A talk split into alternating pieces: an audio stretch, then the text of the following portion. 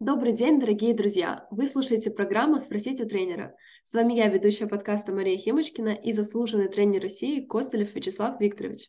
Это уже четвертый выпуск программы о процессе спортивного ориентирования. Подписывайтесь на нас ВКонтакте или Телеграме. Также наш подкаст доступен на Spotify, Apple, Google и Яндекс подкастах. Ищите все ссылки в описании. Про что будет сегодняшний выпуск, расскажет Вячеслав Викторович.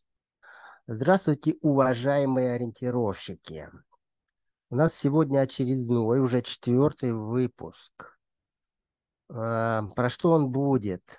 Он будет в продолжении предыдущей темы про рисовку карты.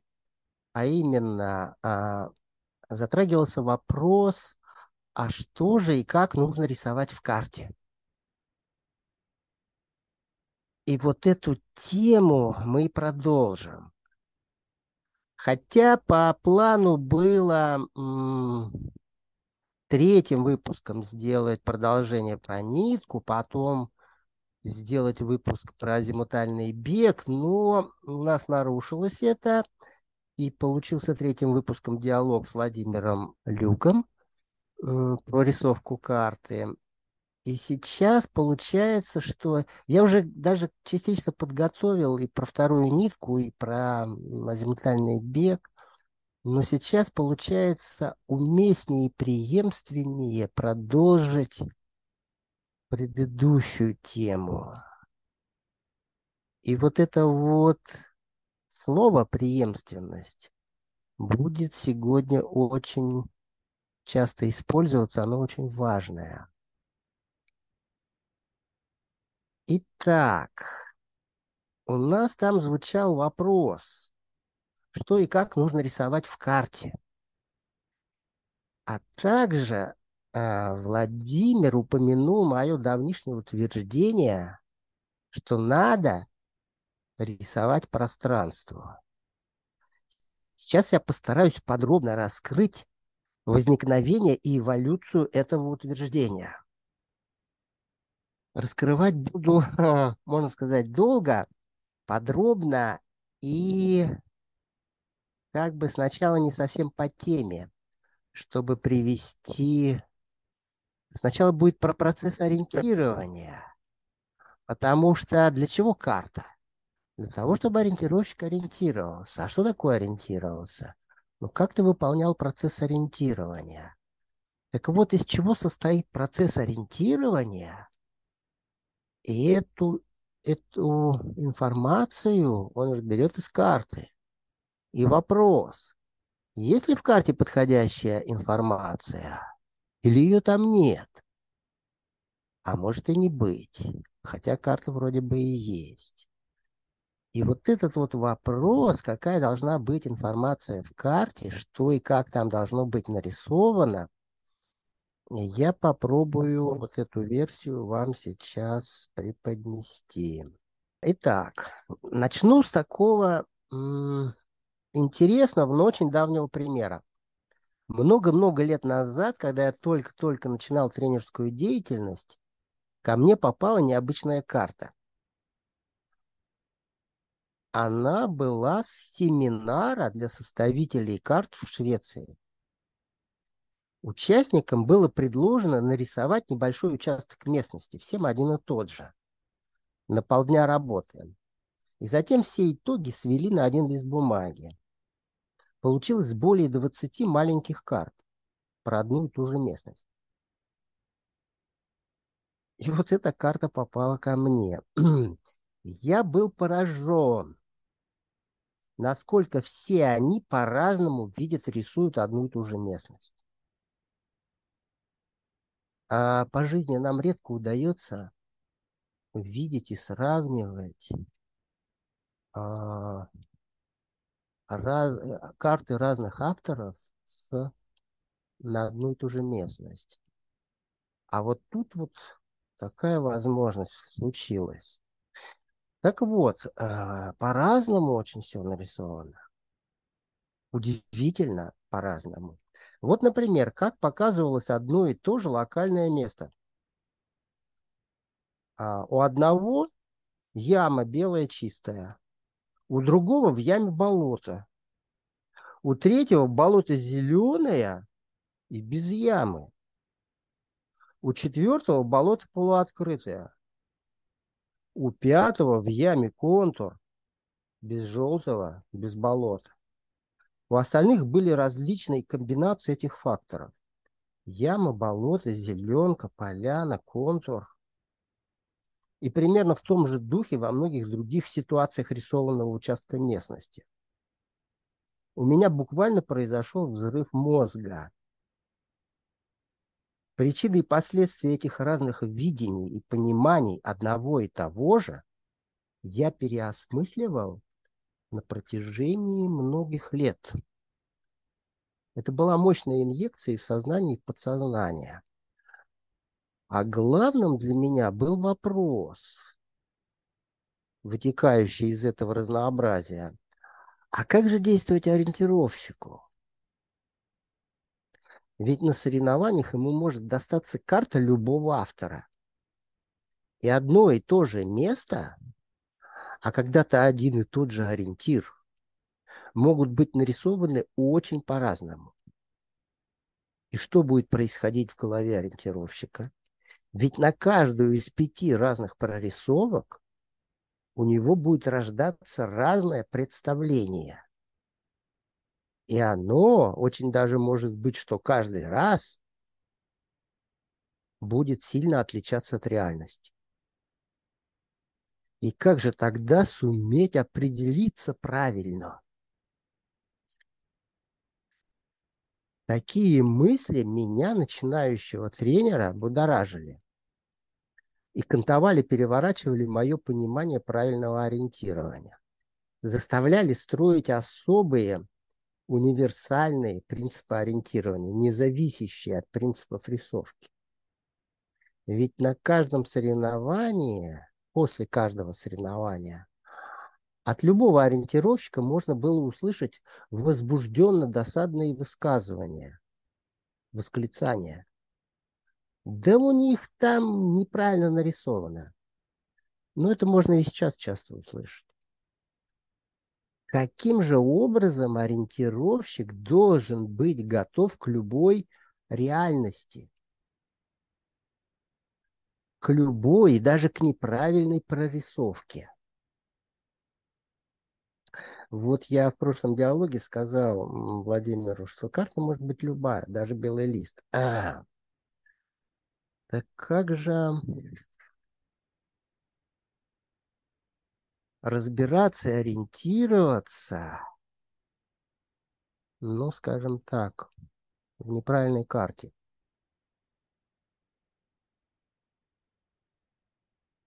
Тех пор прошло более 40 лет. И сейчас я спокойно отвечу. Если ориентироваться правильно, то неважно, как нарисован любой отдельный ориентир, любое локальное место. А прежде всего замечу, если рассуждать философски, то практически никогда невозможно что-либо нарисовать абсолютно правильно. Модель всегда отличается от оригинала. А карта даже не модель местности, а макет ее. То есть еще более примитивное отображение. И вот этот момент э, важен для наших рассуждений. Тем не менее, попробуем разобраться, откуда берутся неправильно нарисованные ориентиры. Первое. Все картографические знаки условны.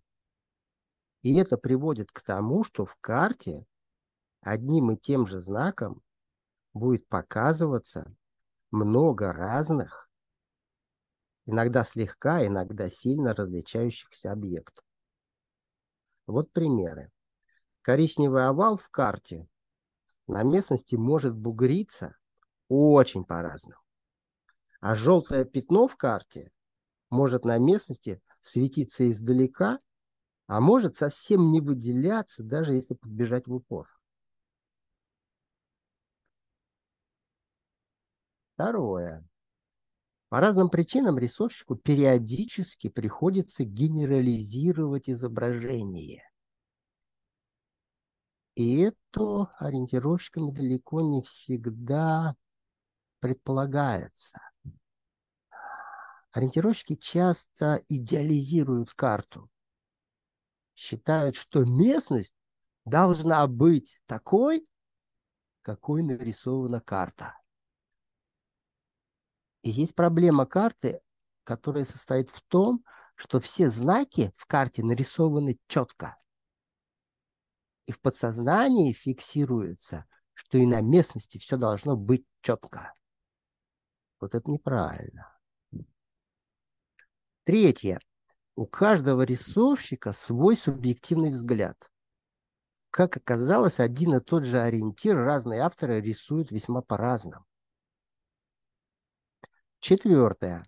Ориентировщику, бегущему быстро и ориентирующемуся неправильно, а именно поверхностно и приблизительно, в таком возбужденном состоянии очень сложно трезво воспринимать конкретности и детали и в карте, и на местности. И это усугубляет проблемы восприятия. В частности, отсюда часто ориентировщику кажется, что нарисовано плохо и даже неправильно. В результате любого из этих факторов ориентировщик всегда может, а когда-то и будет, неправильно привязываться. И это он потом объяснит неправильно нарисованной картой. Как это ни странно, он всегда в этом прав. В том, что карта неправильно нарисована, мы про это говорили. Вот только ориентировщик не подготовился, не учел, что карта-то всего лишь навсего макет, а не первый источник. Первостепенно местность. А как же тогда нужно ориентироваться правильно, чтобы не ошибаться в неправильно нарисованных местах. Первое. Прежде всего, нужно всегда оперировать ситуацией. Не отдельным, пусть даже и большим ориентиром, а расширенной площадной ситуацией. Каждая ситуация по-своему дважды уникальна. И по содержанию наполнению, и по геометрическому площадному распределению этого наполнения. Второе и главное. Бегущий ориентировщик должен оперировать не статичными формами, а изменением ситуации. И если делать это непрерывно, последовательно и преемственно, тогда ему не важно, правильно или неправильно нарисованная отдельные ориентиры. Вот оно, это волшебное слово, преемственно. Вот это вот, э, вот этот вот вопрос оперировать изменением ситуации, а развивать местность. Вопрос очень сложный. И я даже готовясь к этому выступлению, пытался как-то кратко рассказать, объяснить, что такое развивать местность, что такое прогноз развития местности. И я очень сильно углубился в это, но когда стал перечитывать, понял, что очень сложно очень сложно и для многих будет непонятно.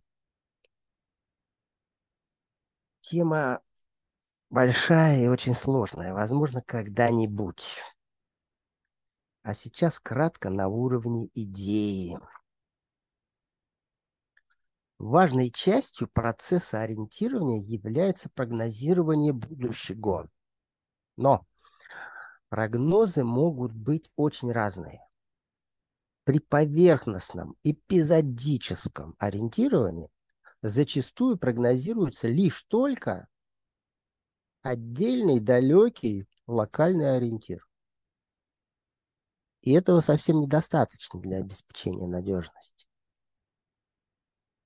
А так ориентируются очень многие. Уже лучше, когда прогнозируется цепочка последовательности ориентиров вдоль нитки. Ну, это близкие понятия, прогноз местности в виде цепочки и нитка в виде цепочки. Я сейчас не буду вдаваться и уточнять, но близкие. И совсем хорошо, если прогнозируется расширенная полоса местности. Но ведь ориентировщик ориентируется на бегу. То есть он движется по местности. В свою очередь местность надвигается на него.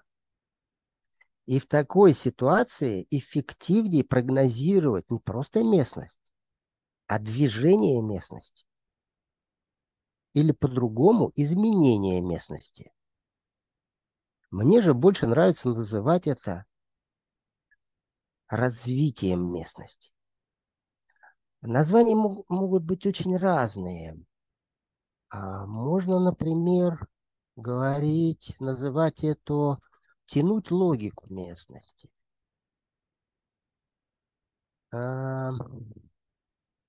Или же прогнозировать продвижение.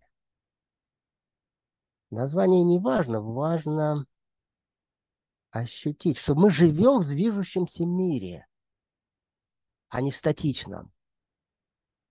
А многие пытаются ориентироваться, именно остановив свою мысль.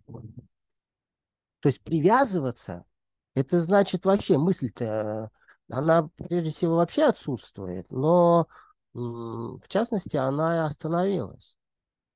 Привязывание ничего не движется. Продолжим, вернемся. Еще лучше прогнозировать ленту последовательность местности. Что-то типа конвейера. В идеале классный элитный ориентировщик будет прогнозировать поток изменяющейся местности. Это высший класс. Но это пока только прогноз. Сначала спрогнозировали развитие местности, то есть ее изменения. А теперь нужно ее развивать. А развивать местность означает по мере пробегания глазами последовательно вытягивать из-за горизонта эту ленту-полосу. Чтобы лента тянулась плавно, ровно и легко, нужно в карте видеть и использовать логически последовательную преемственность. чтобы не утонуть в сложном процессе ориентирования, но все-таки попытаться улучшить ориентирование. Сейчас немного вернемся к недавно рассматриваемой теме про нитку пробегания. И попробуем объединить эти две важные темы – бег по нитке и рисовка карты. Этот возврат э, к нитке как бы начало для того, чтобы понять и попробовать научиться развивать местность. Итак, базовой основой как бы осевой линии ленты полосы будет построенная в карте нитка пробегания. Вот весь второй выпуск был посвящен нитке пробегания. Возьмем самое простое построение нитки. Я считаю, это может делать каждый ориентировщик, любой, который только вот захочет совершенствовать свое ориентирование. Подготовка, ну, минимальная для этого нужна. Но нужно постараться. Итак, что такое нитка? Я кратко повторю. Нитка по принципу 2 плюс 1. Два ориентира ориентировщик видит. Первый поближе, второй подальше. А также спрогнозирован третий, который пока не виден, но должна включиться преемственность от первых двух. Нужно заметить, что преемственность имеет две важные характеристики. По расстоянию и по содержанию. Второе, конечно, важнее, но связь по расстоянию тоже будет работать, особенно когда содержание пустое. И тогда ориентировщик понимает место, где будет этот ориентир. Когда в процессе пробегания взгляд ориентировщика достигнет этого места, тогда он скажет, вон там будет. При этом ориентировщику не очень-то важно, как именно будет выглядеть этот ориентир. То есть, вот оно. При таком ориентировании ориентировщику не страшна неправильная рисовка. Он просто будет фиксировать ту реальность, которая находится в данном месте. При таком ориентировании ориентировщик почти не зависит от принципа и качества рисовки. В контексте рассматриваемой темы можно сделать очень важный вывод. У любого ориентира в карте есть две характеристики на местности. Что это такое и где это находится? Совсем кратко, что и где. Так вот, понимание, где это будет, важнее, чем что это будет. Утверждение, конечно, несколько условное. Оно правильное в соответствующем контексте. Можно утверждение смягчить и выразить следующим образом.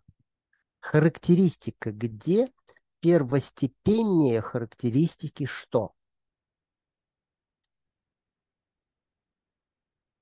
Вернемся немножечко как бы к процессу ориентирования и рассмотрим самое примитивное ориентирование.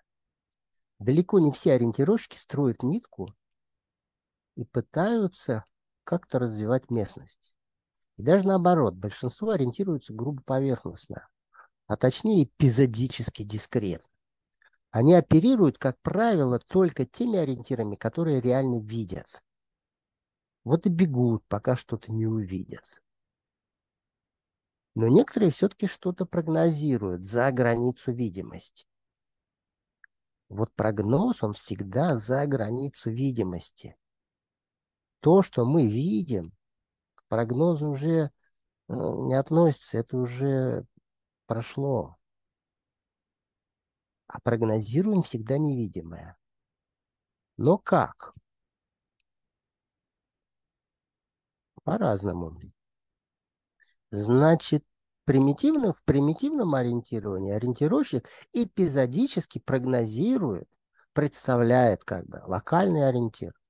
Но место, где этот ориентир должен находиться, он представляет очень приблизительно.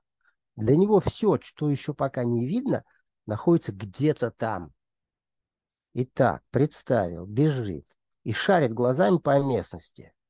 Ждет, когда же он его увидит и опознает сильно зависит от того, насколько его представление будет похоже на реальность. А его представление формируется из картографического изображения, которое нарисовал автор карты, исходя из своего субъективного понимания. Получается два сущностных перевода. Сначала рисовщик местность переводит в карту, а потом ориентировщик карту переводит в свое представление. Будет ли оно похоже на реальную местность? Хватит ли его для опознания?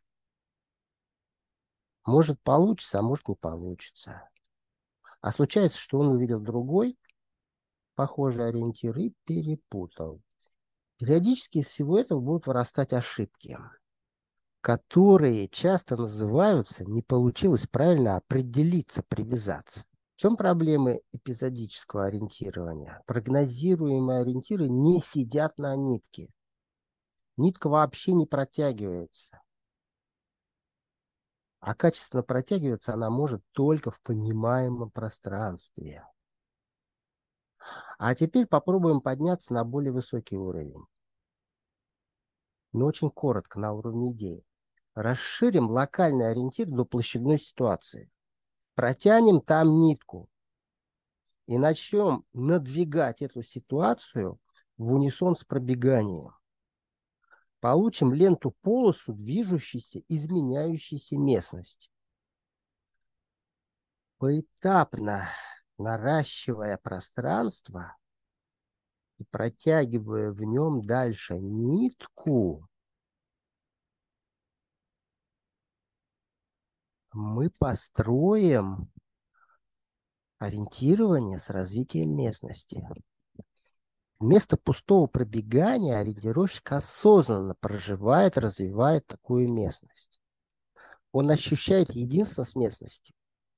То есть он не отвязывается от него, от нее. И значит, ему не надо привязываться. Отсутствует основа большинства ошибок. Так вот, чтобы не отвязываться, нужно прогнозировать движущуюся ленту полосу местности. Ее строить проще и логичнее в непрерывном пространстве и значительно труднее в нагромождении отдельных ориентиров. Вот для этого и нужно рисовать пространство.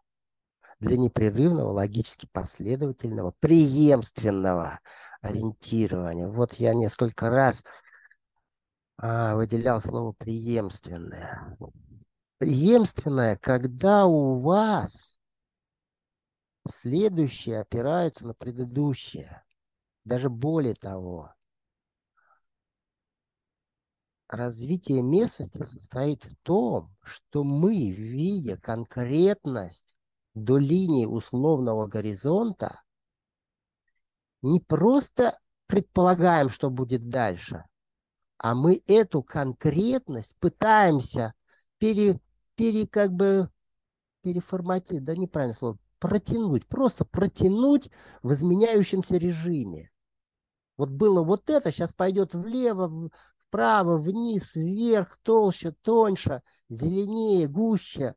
То есть мы всегда опираемся на то, что мы видим. И на этой базе развиваем эту местность до очередного промежуточного состояния на глубину прогноза развития местности и не останавливаясь до следующего состояния. И так непрерывно последовательно весь перегон. Сказанное чуть-чуть, если упростить, то можно выразиться более кратко. Нужно сначала понять пространство, потом легче будет строить пробегание протягивания, то есть нитку. Противном случае получается тыканье и привязывание. А если у вас возникла необходимость привязаться, вы ориентируетесь неправильно. Так как же надо рисовать пространство? После всех длинных размышлений, примеров и утверждений отвечу коротко. Нужно рисовать не просто отдельные ориентиры, и даже недостаточно их объединять в локальные ситуации. Хорошо бы еще рисовать преемственность между ними чтобы соседнее вытекало из пред... Э, последующее вытекало из предыдущего. Вот такая преемственность легко и понятно ощущается в рельефных волнах. И в рельефе нужно стараться рисовать не набор бугорков и ям, а волны. При этом можно распространить это как бы идею намерения и не только на рельефные площади, но и на равнинные площади. То есть таким же образом можно развивать поляны, острова, участки. Ну, а, вообще весь разговор у нас про местность э, просто площадную. Мы совсем сейчас не учитываем протяженности мы просто опускаем, потому что, э, ну, там как бы все понятно, хотя тоже может быть по-разному. Мы рассуждаем про площади. Так вот, когда в площади есть рельеф, то логичность легче тянуть. Но можно, еще раз повторяю, тянуть логичность на любых площадных участках. Волны всегда преемственны и изменяются плавно. То есть ими можно не оперировать непрерывно. А вот когда нарисована россыпь отдельных ориентиров, сложно протягиваться и вынужденно приходится тыкаться. Конечно, высокий мастер везде сумеет протянуть себя, даже в нагромождениях. Но, скажем так, обыкновенный ориентировщик сразу там застрянет с позиции своего протягивания.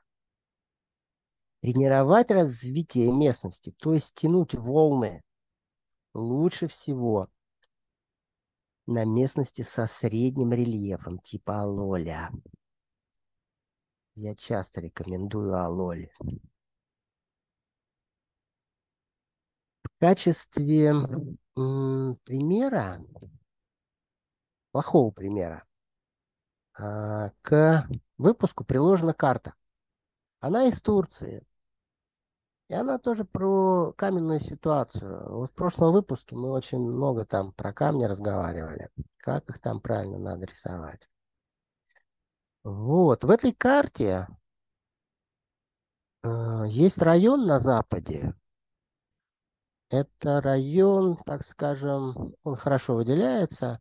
Там, там стоят, э, в частности, контрольные пункты номер 6, 10, 11. Ну и вокруг этих контрольных пунктов. Так вот, там набор камней нарисован. Вроде бы есть горизонтали, но они периодически втыкаются в эти камни черные. И где-то там потом куда-то выходят. Понять рельефную ситуацию очень сложно. А просто нет рельефных волн. И непонятна логика ситуации. И значит, приходится привязываться или угадывать. А это как минимум долго, не очень-то надежно, и, соответственно, база для ошибок. Можно ли было нарисовать лучше? Наверняка.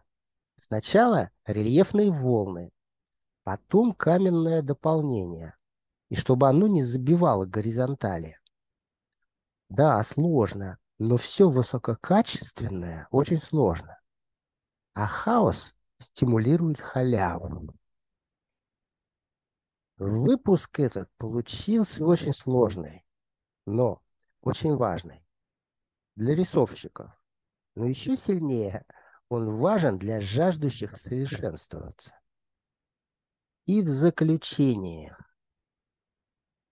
И процесс ориентирования, и процесс рисовки карты есть творческий процесс. Творчество объяснять словами очень сложно. В него нужно окунуться. Чего я всем и желаю.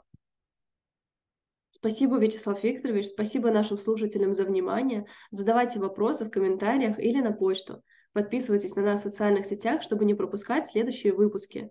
Это была программа «Спросить у тренера». До новых встреч!